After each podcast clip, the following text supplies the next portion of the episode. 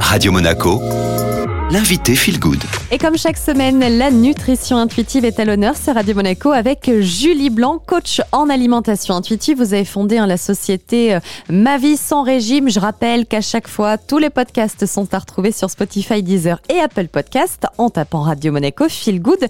Julie, vous nous dites chaque semaine que les régimes, ce sont des cercles vicieux. Alors, comment fonctionne le cercle vicieux des régimes? Est-ce qu'on a euh, plusieurs étapes?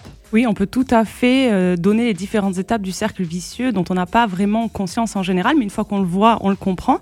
La première étape, bien sûr, c'est la motivation à perdre du poids ou alors la reprise en main, tout simplement. Donc quand on veut rentrer dans ce régime, on va commencer par appliquer des règles et des restrictions dans son alimentation. C'est la deuxième étape. Donc on va bien se tenir pendant un certain moment, mais au fur et à mesure, troisième étape, la restriction, la privation va se construire et va amener euh, à un grand sentiment de frustration.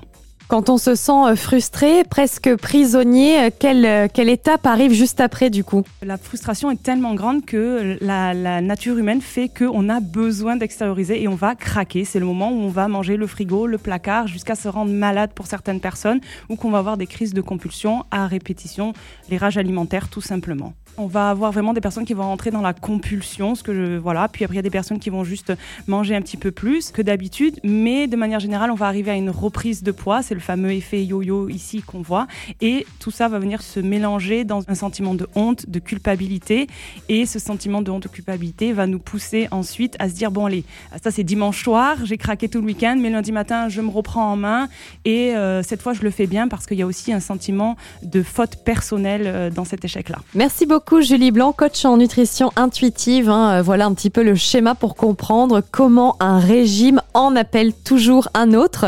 Je vous mets toutes les explications, le petit schéma d'ailleurs sur notre site internet radio-monaco.com et on continue en musique cette belle matinée avec Radio Monaco Feel Good.